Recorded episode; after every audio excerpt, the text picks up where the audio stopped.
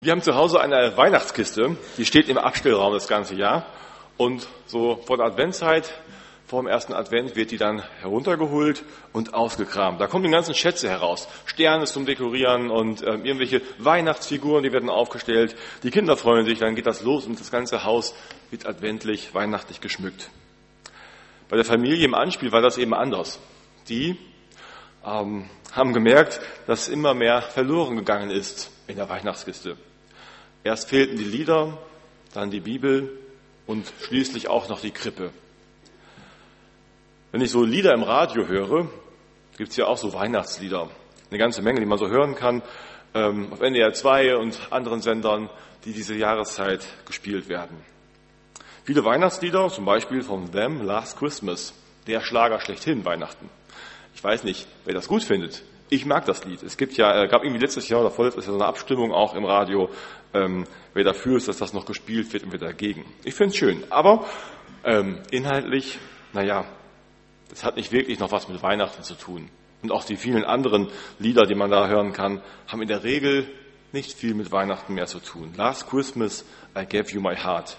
Da singt einer davon, ihm, wie er das letzte Jahr sein Herz verschenkte an jemanden, in den er sich verliebt hatte. Liebeskummer wird besungen. Um Liebe geht schon Weihnachten, aber das eigentliche Weihnachtsgeschehen kommt da nicht mehr vor. Und so ist es in vielen Liedern. Eine schöne Zeit, Weihnachten diese Lieder zu spielen, irgendwie diese Weihnachtsstimmung aufzunehmen, aber am Ende so wie ein schön verpacktes Geschenk ohne Inhalt. Das, was eigentlich drin sein sollte, ist nicht mehr drin. In der Theaterszene ist es eben auch immer leerer geworden. Das, was Weihnachten ausmachte, ist verloren gegangen. Wir wollen in dieser Predigtreihe ein Stück erinnern daran, was macht Weihnachten eigentlich aus? Bei all den Dingen, die uns so beschäftigen, Geschenke kaufen, Wunschlisten schreiben, Wunschzettel oder ähm, dekorieren, Weihnachtsmärkte, vielleicht für manche auch Stress, gar kein nicht so Grund zur Freude. Heute geht es hier um die Freude, mehr so Grund für Stress oder vielleicht auch etwas, wo man sagt, ach, auf Weihnachten, da freue ich mich gar nicht so, das sind so ganz verrückte Tage irgendwie bei uns und ich bin froh, wenn das alles wieder um ist. Was macht Weihnachten eigentlich aus? Darum soll es gehen heute und an den nächsten beiden Sonntagen nochmal und natürlich Heiligabend. Oder andersrum gefragt nochmal, warum hat Gott Weihnachten erfunden? Was hat Gott sich dabei gedacht, dass es Weihnachten geworden ist? Was ist der eigentliche Inhalt?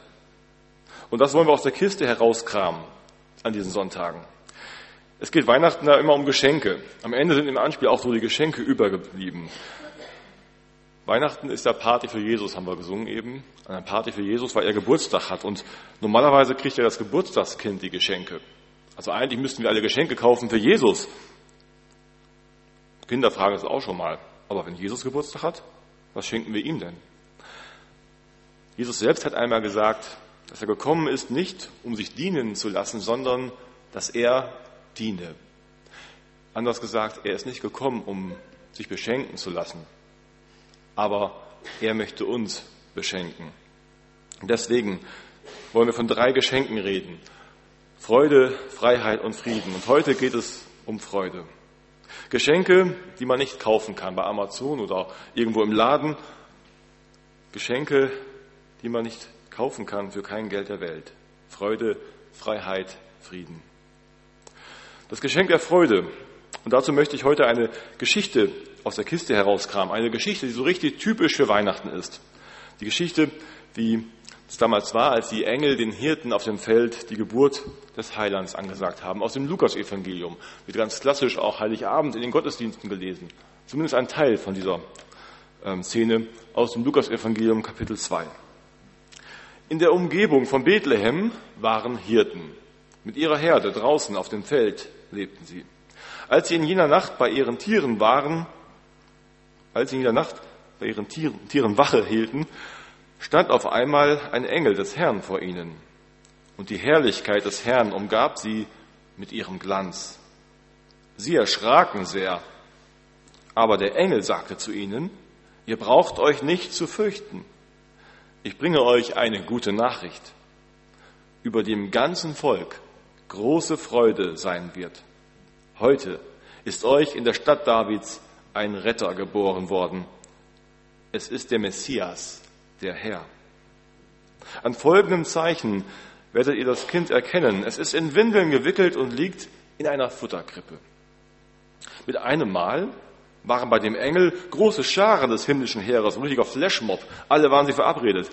Und sie priesen Gott und riefen Ehre und Herrlichkeit Gott in der Höhe und Frieden auf der Erde für die Menschen, auf denen sein Wohlgefallen ruht. Daraufhin kehrten die Engel in den Himmel zurück. Da sagten die Hirten zueinander, kommt, wir gehen nach Bethlehem. Wir wollen sehen, was dort geschehen ist und was der Herr uns verkündigen ließ. Ich habe eben gesagt, die Geschenke Gottes sind nicht käuflich, aber ich möchte trotzdem nochmal, weil sich viel um Geld dreht und was man sich alles zu Weihnachten wünscht und was man kaufen möchte, anderen ähm, ein paar Geld, Münzen und Scheine was deutlich machen heute. Ich glaube, die meisten kennen dieses Sprichwort, wer den Pfennig nicht ehrt, ist des Geldes nicht wert. Hm? Des Talers, ich kenne des Geldes, ja. Kann ich anders. Des Talers nicht wert, ja. Das ist vielleicht noch älter noch als das. Ich habe die moderne Variante. Genau, ein Pfennigstück. Wer bückt sich noch nach einem Pfennig oder heute nach einem Cent, wenn es einem aus dem Portemonnaie rausfällt? Vor einer Weile war das gerade am Bäcker bei mir passiert. Und ähm, ist ein bisschen komisch, immer sich ein Pfennig, ein Cent, was soll das noch? Warum bücke ich mich danach? Wer macht das noch? Von euch, von Ihnen. Bei den Weihnachtsgeschenken ist es manchmal vielleicht auch so ähnlich. Es gibt Weihnachtsgeschenke, die schätzen wir besonders wert und welche, die wir nicht so wertschätzen.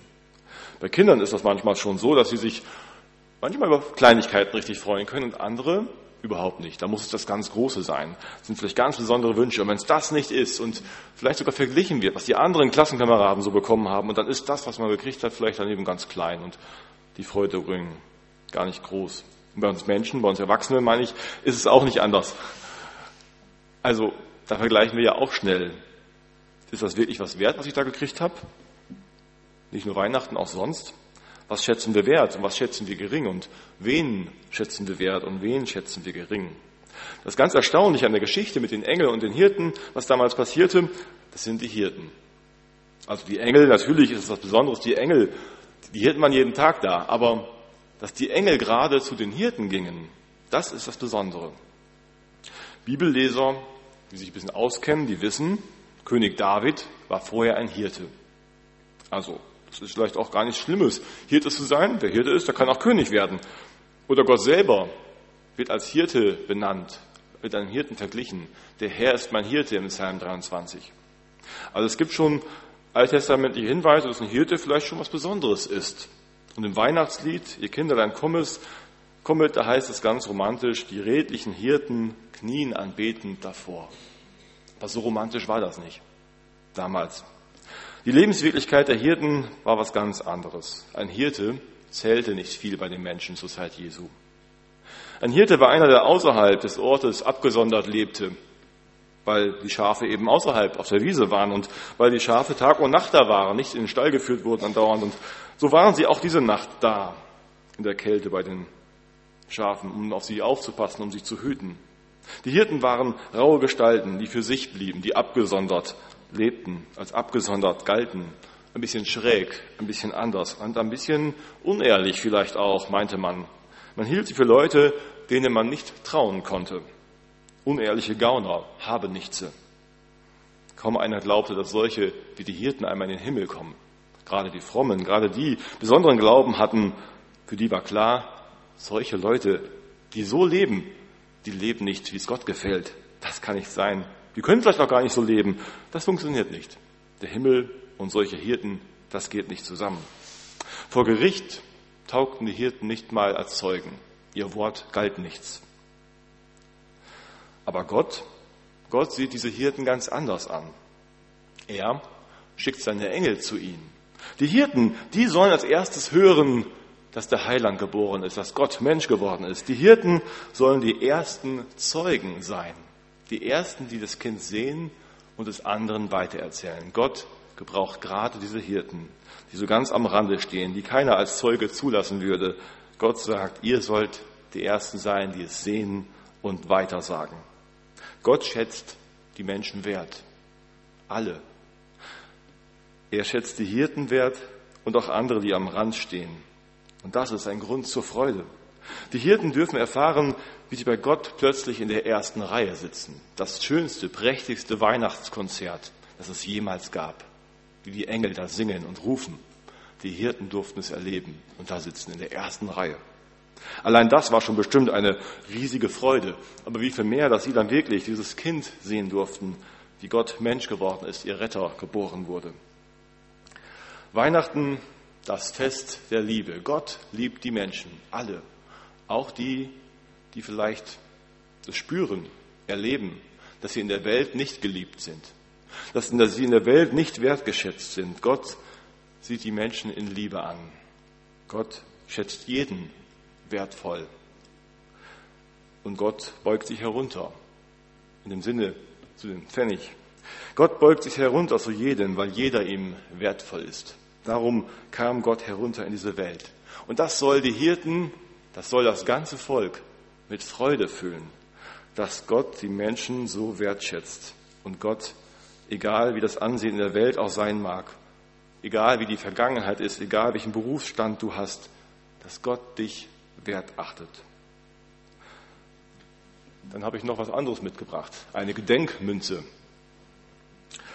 Eine Gedenkmütze. Weihnachten soll uns erinnern. Warum feiern wir es jedes Jahr wieder? Um uns zu erinnern, dass es Weihnachten wurde. Gott liebt uns und Gott will uns nahe sein. Manche fragen sich vielleicht heute, ist ja schön und gut mit Weihnachten und dass ein Kind geboren wurde. Jedes Kind ist süß, kann man anstauen und sich freuen. Und ähm, es werden aber ständig Kinder geboren. Also in einer Umfrage oder in einer Statistik, die glaube ich zwei, drei Jahre alt ist, habe ich gelesen, dass jede Sekunde 2,6 Kinder in der Welt geboren werden. Wie viele Kinder sind geboren worden, seitdem Jesus geboren wurde? Und was ist an diesem Kind denn nun so Besonderes? Dass wir das feiern, dass wir auf dieses Kind schauen sollen immer wieder. Die Engel sagen es. Der Retter ist euch geboren. Der Retter, nicht irgendein Kind. Wir bekamen die letzten, also jetzt nicht die letzten zwei Jahre, aber am Anfang so vor drei, drei vier Jahren ähm, noch immer Post von Freunden, also die kriegen wir hoffentlich dieses Jahr auch, ähm, zu Weihnachten. Weihnachtsgrüße. Die Freunde sind umgezogen und wir haben die Adresse verlegt. Und jedes Jahr haben wir Post bekommen und haben uns total geärgert und gedacht, wir möchten denen auch gern schreiben. Wir würden auch mal gern wieder uns melden bei denen. Aber das können wir nicht. Wir haben die Adresse nicht. Die Handynummer, irgendwie kommen wir da nicht durch. Die E-Mail scheint nicht mehr zu funktionieren. Was machen wir nur? Wie kommen wir wieder an die ran? Und dann nächstes Jahr kam wieder eine Karte von ihm mit herzlichen Grüßen, aber sie haben nie ihre Adresse draufgeschrieben, dass wir ihnen hätten zurückschreiben können. Ein total blödes Gefühl. Aber nett, dass sie uns immer geschrieben haben natürlich. Aber irgendwie dachten wir, wir möchten auch wieder Kontakt aufnehmen. Und dann, dann kam Kreischi. Der war auch schon mal irgendwann hier. Und zwar ist es der Bruder von Anne Rath. Anne hatte einen Bruder, hat einen Bruder und der war mal hier und ähm, der ist genau in der Gemeinde, wo unsere Freunde gelandet sind. Und darüber kam der Kontakt wieder. Dann haben wir wieder plötzlich Adresse und so bekommen und konnten wieder ähm, schreiben und telefonieren. Ähm, ja, Kreischi war so eine Art Retter für uns. Die Verbindung war wieder hergestellt. Das davor, was vorher irgendwie unterbrochen war. Und so können wir ihn dieses Jahr auch wieder schreiben. Gott sieht, dass wir Menschen unsere Verbindung verloren haben zu ihm. Dass es irgendwie nicht mehr klappt mit der Kommunikation, mit dem Hin und Her, mit der Beziehung wir können nicht mehr so zusammenkommen. Und wenn Post, wenn E-Mail, wenn Facebook und alles andere nicht mehr geht, dann hilft eben nur noch eins. Dann kann ich noch selber hingehen, denkt Gott sich. Er hat unsere Adresse. Er hat unsere Adresse und er kann uns das schicken. Und so kommt er selbst in die Welt. Er schickt keinen Propheten mehr, keinen anderen Boten, einen Engel oder irgendwen, sondern, sondern sagt, jetzt komme ich selbst. Ich möchte, dass die Menschen mich sehen. Sehen, wer ich bin, mir ganz nahe komme oder ich ihnen vielmehr nahe komme und wir wieder in Kontakt treten können, damit die Verbindung wiederhergestellt wird zwischen uns. Darum ist Gott zu uns gekommen und daran sollen wir uns erinnern. Es gibt einen Titel für Gott aus der Bibel, aus dem Alten Testament, Immanuel heißt das. Immanuel, das heißt, Gott ist mit uns. Gott ist mit uns. Weihnachten erinnert uns daran, Gott hat uns nicht vergessen.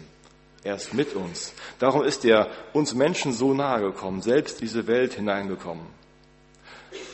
Vielleicht sehen wir das nicht immer so, dass Gott mit uns ist. Auch jetzt, heute. Vielleicht haben wir gerade eine Lebenssituation, wo wir sagen, ich weiß nicht gerade, wo Gott ist. Vielleicht ist es uns ganz verborgen, aber Gott ist da. So verborgen, wie Gottes Sohn damals mitten im Weltgeschehen geboren wurde. In einem Stall, ganz abseits irgendwie, nicht in einer großen Stadt, nicht in einem prächtigen Palast, nicht mit rotem Teppich vom Himmel heruntergekommen, sondern unauffällig, unscheinbar, verborgen für die Welt, für die Weltgeschichte erstmal. So verborgen ist Gott uns heute auch nahe an unserer Seite. So ist Gott da. Und Gott will uns erinnern, wenn wir Weihnachten feiern auch, ich bin da. Ich will dir ganz nahe sein. Ich will Verbindung zu dir. Ich habe Sehnsucht nach dir, dass wir zusammenkommen. Weihnachten bedeutet nicht, jetzt wird alles glänzend im Leben. Weihnachtsglanz, schöner Schmuck, alles soll schön und toll sein und die Beziehung harmonisch sein. Die Hirten, die haben diesen Glanz erlebt auf der Wiese, als die Engel ihnen die Botschaft brachten. Aber schon am Stall, da war kein Glanz mehr. Der Glanz war auf der Wiese, als sie das Wort verkündigt kriegten. Der Heiland ist geboren. Als sie im Stall war, war der Glanz schon weg. Sicher noch große Freude. Sie haben gesehen, es stimmt, was wir da gehört haben. Und dann sind sie zurückgekehrt zur Wiese. Das Blöken und Mähen der Schafe war genauso wie vorher. Die Kälte war genauso wie vorher. Und die Schafköttel haben genauso gestunken wie vorher. Aber doch war was anders. Sie waren erfüllt. Sie haben erlebt, dieses Wort ist Wirklichkeit. Das, was die Engel gezeigt haben, gesagt haben, was sie erlebt haben mit diesen Engeln, das stimmt. Sie sind hier hingegangen, haben es dann gesehen, dieses Kind. Und sie waren erfüllt davon. Das, was sie da erlebt haben, hat etwas verändert. Verändert für ihren Alltag auch jetzt. Sie wussten, ja, Gott ist uns nahegekommen. Gott hat uns nicht vergessen. Gott will Leute wie uns im Himmel haben, bei sich haben. Und so konnten sie sich erinnern an das, was da geschehen war. Ich bin sicher, ihr Leben war von nun an ein anderes. Das soll diese Gedenkmünze zeigen, symbolisch. Ein Gedenken, ein Erinnern, dass Gott uns nahegekommen ist und uns damit zeigt, dass er auch heute bei uns sein möchte und dass er Verbindung haben möchte zu uns. Dann habe ich noch eine letzte äh, Münze, nicht, sondern einen Schein. Manche sagen ja auch, Vorfreude ist die schönste Freude. Wenn ich ein Geschenk bekomme oder mir selbst mal was schenke oder mal leiste, dann ähm, ist das oft so, dass die Freude vorher ganz riesig ist. Und wenn ich es dann bekomme oder mir leisten kann und dann habe, dann ist erstmal auch große Freude da.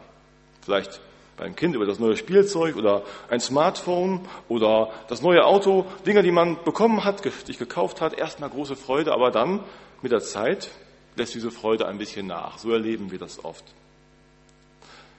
Mit Weihnachten ist das auch so. Wir bekommen große Vorfreude. Wir erwarten, dass Christus wiederkommt, dass er uns in den Himmel hineinbringen wird. Und das soll dieses Tor bedeuten. Das Tor zum Himmel ist offen auf dem 10-Euro-Schein. Das Tor erinnert uns daran. Die Tür ist offen. Die Tür zur Zukunft. Viele kennen vielleicht auch diese Werbung, ist schon ein paar Jahre alt, ähm, für eine Altersvorsorge. Wie ein Vater sein neugeborenes Kind sieht, sich freut über dieses Kind, meine Zukunft, meine Altersvorsorge. Das Kind zeigt ihm, glaube ich, den Zeigefinger, also den, den, den, den, den ähm, Vogel, irgendwie so. Und ja, das haben wir gelernt. Inzwischen, dieser Generationenvertrag äh, mit der Altersvorsorge funktioniert so nicht, wie er mal gedacht hat, oder funktioniert nicht mehr so. Kinder sind nicht in diesem Sinne unsere Zukunft, dass wir uns absichern können damit. Aber dieses Kind, das damals geboren wurde, ist deine und meine Zukunft. Das ist das Kind, das für alles vorgesorgt hat. Die Engel sagen, es ist der lang ersehnte Retter, der in die Welt kommt. Viele mächtige Leute, Könige oder auch Götter wurden schon als Retter vorher bezeichnet. Aber die Hirten wussten genau, was gemeint war. Nicht nur irgendein dahergelaufener Retter oder Held, der jetzt hilft. Sie wussten, der Retter, der Christus, der Messias, der von Gott Gesalbte, ist das. Das jüdische Volk hat sich schon lange gesehnt nach diesem Retter. Schon Jahrhunderte vorher wurde es angesagt, es kommt einer von Gott, der Heiland, der euch retten wird. Und sie hatten sich gesehnt, auch damals in der Zeit Jesu, da waren viele und sehnten sich danach endlich, die Römer loszuwerden und ein freies Land zu werden, ein freies Land, das ja, sich ausbreiten kann, so wie es zur Zeit Davids war. Ein Land befreit von ihrem, von Gott, befreit von dieser Besatzung, die ihren Glauben leben können. Das Volk Israel hat darauf gehofft. Und Menschen haben heute auch Sehnsucht. Ich weiß nicht, wonach die Hirten sich vielleicht gesehnt haben, vielleicht einfach danach anerkannt zu werden, vielleicht ein bisschen mehr zu haben, ein bisschen mehr Sicherheit, ein bisschen mehr, ja, ein bisschen mehr Schlaf in der Nacht, wenn die Schafe wieder blökten oder wenn ein Angriff kam von einem Wolf oder sicherlich hatten die Hirten auch Sehnsüchte und wir heute haben auch Sehnsüchte. Die sehen bei jedem ganz anders aus. Der eine sehnt sich vielleicht in Einsamkeit nach Gemeinschaft, nach Menschen um einen herum, ein anderer in Armut nach Genüge, sich nicht immer wieder Sorgen machen zu müssen, wie wird es morgen sein. Jemand in Krankheit sehnt sich vielleicht endlich nach Heilung. Oder jemand, der in Streit und Konflikten lebt, den sehnt sich einfach nach Frieden. Jemand in Angst sehnt sich danach wieder aufatmen zu können, befreit. Und selbst Fußballvereine sehnen sich nach Rettern, die sie endlich herausholen aus der Abstiegszone. Hast du auch Sehnsucht? Für manche wird die Sehnsucht gerade Weihnachten groß. Gerade in diesen Tagen irgendwie, gerade in den Feiertagen wird nochmal deutlich, was eben alles noch nicht so ist, wie wir es uns wünschen würden. Und dann kommen die Emotionen auch hoch. Wir sehnen uns nach etwas. Die Botschaft, der Engel ist der Retter, ist nun geboren. Menschen sehen sich nach einem Retter, einem, der einen endlich herausholt aus dem Schlamassel der endlich hilft. Gott ging allerdings einen etwas anderen Weg, als wir ihn uns gedacht hätten. Gott ging nicht den Weg, dass er uns aus dem Schlamassel einfach direkt so herausholt, sondern Gott kommt mitten hinein. Mitten hinein in unseren Schlamassel, mitten hinein in unsere Sorgen. Er kommt mitten hinein in diese Welt, um einer von uns zu sein, um uns zu sagen und zu zeigen, ich bin bei dir. Ich bin an deiner Seite. Ich komme ganz herunter zu dir, wie tief du auch gefallen sein magst in deinem Leben. Ich komme zu dir, damit du weißt, du bist nicht allein. Und um dir zuzusagen, ich werde dich herausholen. Es gibt eine Zukunft für dich. Dann soll kein Leid mehr sein, dann wird Frieden sein, dann werden alle mehr als genug haben. Gott kam herunter und wurde Mensch, schwach, als Kind, als Neugeborenes, konnte nicht mal auf den eigenen Beinen stehen. Das soll ein Retter, ein Held sein. Ja, schon ein bisschen verrückt für uns zu denken. Aber Gott hat es getan. Dieses Kind ist erwachsen geworden. Jesus hat gewirkt, hat Wunder getan und ist den Weg schließlich auch bis zum Kreuz gegangen. Er ist bis nach ganz unten gegangen, damit wir alle wissen, so tief wir auch sind, Gott ist an unserer Seite. Er ist uns nahe und uns zusagt, ich habe eine Zukunft für dich. Deine Zukunft liegt in meiner Hand. Es ist wie ein Gefangener, der vielleicht von seinem Freund im Gefängnis erfährt, du kommst hier raus. Der Freund, der vorher gar nicht da war, der plötzlich hineingekommen ist, irgendwie mit einmal da war und dann wieder verschwand. Aber diese Zusage gegeben hat, du kommst hier raus. Mit diesem Kind, das geboren wurde, öffnet sich die Tür zum Himmel. Das Tor ist auf. Jesus wurde geboren. Jesus wurde erwachsen Jesus ging seinen Weg zum Kreuz, um uns zu erlösen und zu befreien und das, die Tür, das Tor zu öffnen. Er hat immer wieder gepredigt, das Reich Gottes ist angebrochen. Der Himmel ist angebrochen. Wir dürfen da hineingehen. Was wissen die Hirten? Wir dürfen einmal in den Himmel. Wir dürfen ganz nah dran sein an Gott. Und Gott ist uns jetzt nahe. Er hat uns nicht vergessen. Das dürfen wir auch mitnehmen. Am Ende der Szene sind die Engel plötzlich wieder alle weg. Mit einmal alle verschwunden nach diesem herrlichen Gesang. Und plötzlich war es wieder still und ich kann mir vorstellen, wie die Hirten mit offenem Mund dastanden, vor lauter Staunen erst kein Wort rausbekommen haben. Sich vielleicht gedacht haben, was war das jetzt? Ein schöner Traum? War das ein Traum oder war das vielleicht Wirklichkeit? Waren die Engel wirklich eben hier? Dieser Glanz, dieses Licht, diese Worte? Kann das sein? Und dann beschlossen sie, komm, kommt, wir gehen nach Bethlehem. Wir gucken uns das jetzt an, ob was dran ist an diesem Wort. Ob das nur ein Traum war in dieser Nacht oder ob das Wirklichkeit ist. Und sie sind losgezogen. Es gibt nur eine Möglichkeit herauszufinden, ob diese Geschichte von Weihnachten nur eine schöne Geschichte ist oder ob sie wahr ist. Wirklich. Auch für dein und mein Leben gilt. Wenn sie wirklich ist, dann ist sie ein Grund zur Freude.